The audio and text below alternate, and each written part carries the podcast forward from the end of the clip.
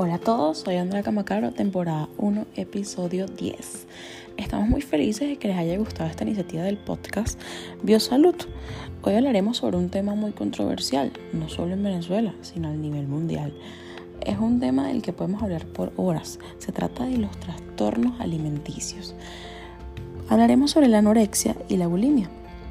Aquí les voy a acotar una frase que me pareció súper interesante. Sería muy interesante saber que nos interesáramos más por más allá de lo que somos que por nuestro aspecto físico. Deja mucho que pensar esa frase.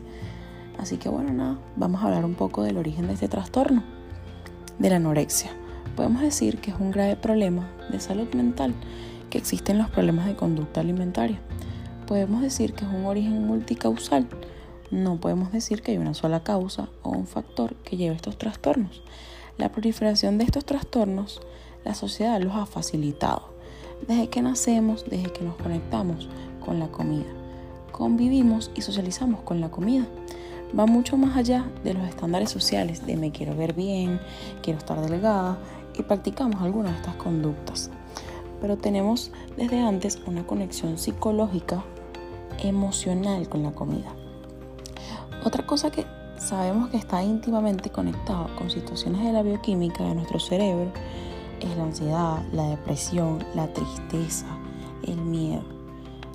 A través de la comida se maneja y se medica.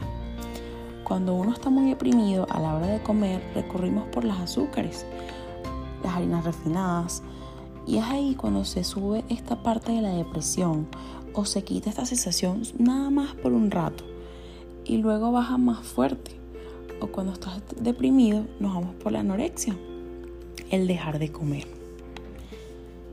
Vamos a hablar de los trastornos por atracón, que es la persona que come compulsivamente, come de acuerdo a sus emociones, a la costumbre y no come de acuerdo a su apetito.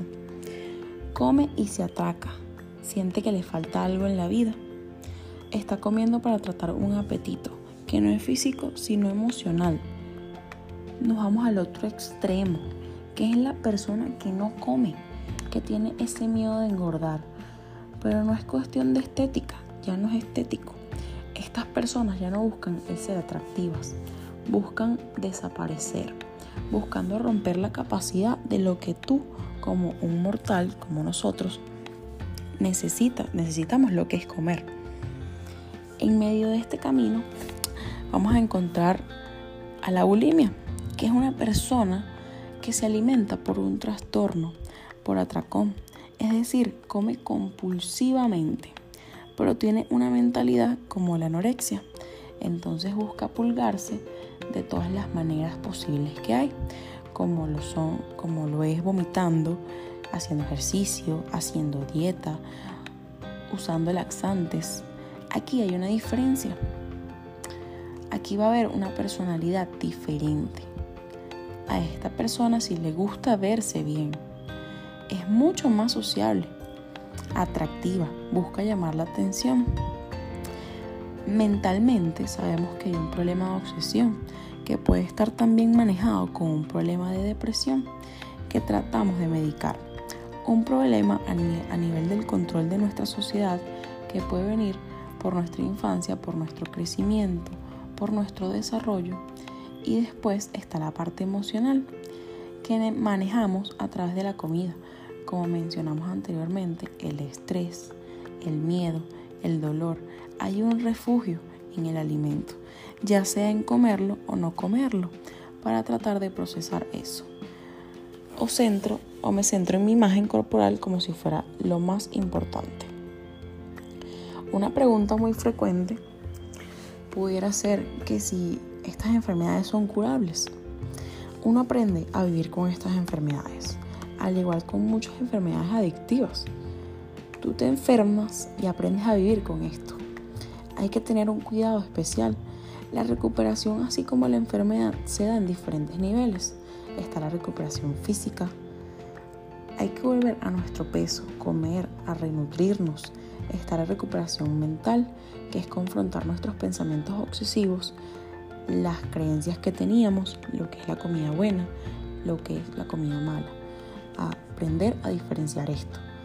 Cuando recuperamos estas dos partes podemos trabajar la emocional, lo que pasó en la infancia, los traumas. Las primeras dos partes es necesario que sea con un profesional. Los daños que pueden ocurrir son colaterales que podemos llevar con esta enfermedad. Podemos optar por daños hormonales, donde tuviste tu capacidad de desarrollar hasta la misma capacidad de ser fértil, de tener hijos, por daños dentales, daños en los ojos. Al romper muchos vasos a la hora de vomitar, afecta la visión. Daños gástricos e intestinales al abusar de laxantes diuréticos. Cuando ya no los tienes, tu intestino no funciona, sino con el uso de esos laxantes. Los daños físicos son incalculables y van a variar de persona en persona. Te vuelves dependiente de, tu alrededor, de la enfermedad. Nunca es tarde para actuar y buscar una ayuda profesional.